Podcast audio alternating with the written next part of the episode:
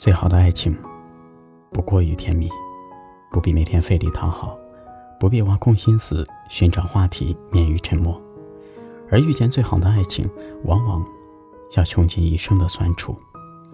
不得不承认，曾经有那么一刻，以为会和你一辈子在一起，放下我的骄傲，迁就你的一切，却还是没能走到最后。不过我不怪你，如果爱情所剩无几，我会选择。带上我的气味离开。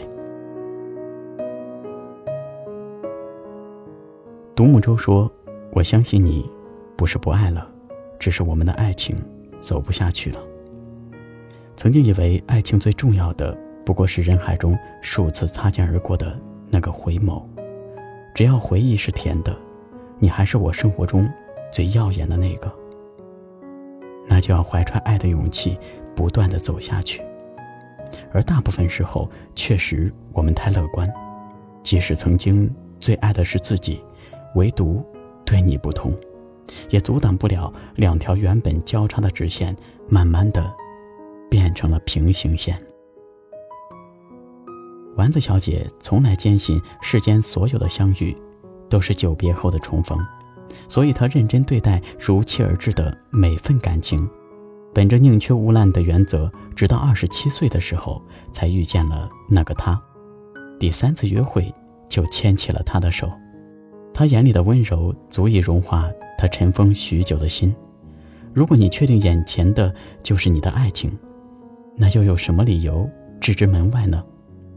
还没有等他说，丸子小姐就脱口而出了那三个字：“我愿意。”他说。我好像找到了那个共度余生的人，我想自己的余生尽快开始。丸子小姐从来没有像现在这般急切证明自己的爱情。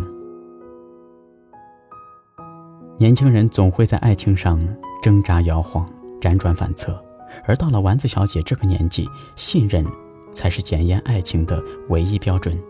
丸子小姐说：“人生中谈一次爱情才是最好的。”以免经历的多了会麻木。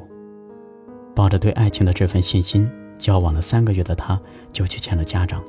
第三次从他家里吃完饭之后，丸子小姐还是按耐不住找我聊天诉苦的心。丸子小姐说，她妈妈有严重的恋子情节，每次去她家吃饭，她妈妈看她的眼神就像看仇人似的。我笑着说：“你有点夸张了吧？”丸子小姐说：“刚开始也觉得自己可能是多心了，所以就没有多想。谁知道，就上一次吃饭，她妈妈居然把我夹给她的排骨从她的碗里扔出来，然后放上自己夹的一块。而这种小细节，在这两次见面中比比皆是。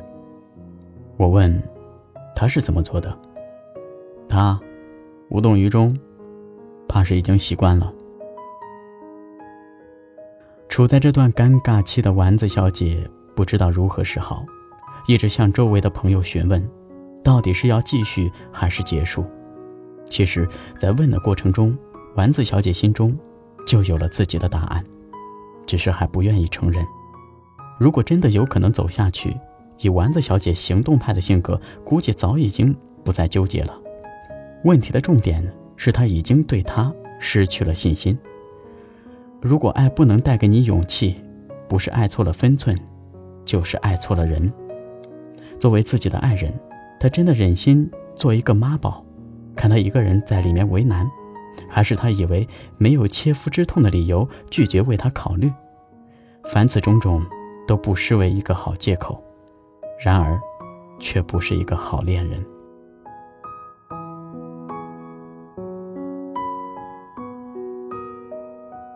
我爱你，不光是因为你的样子，还因为和你在一起时，我的样子。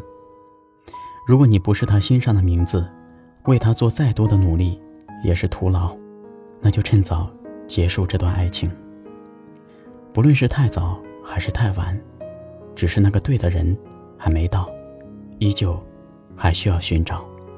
所以，真正的爱情需要等待。谁都可以说爱你。但不是人人都能等你。莎士比亚曾经说过：“真正的爱情是不能用语言来表达的，行为才是忠心的最好说明。只有用真心来铺设爱情的道路，爱情才会带你走得更远。总有一天，那个真正爱你的人会出现，把你的名字印在他的心上。其实你没有那么爱他，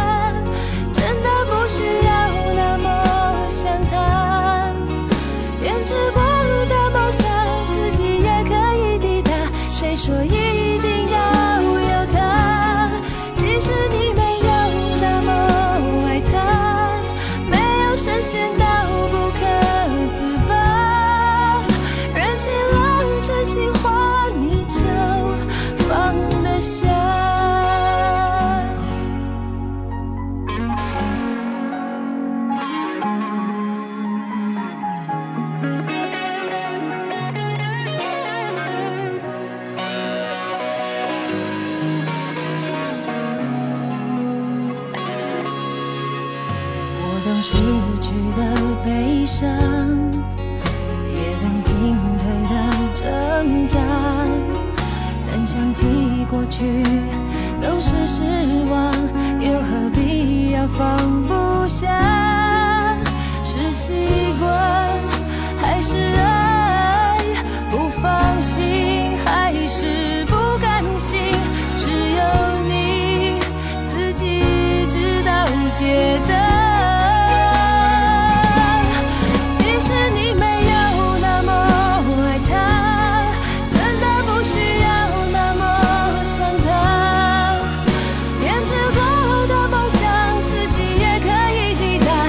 说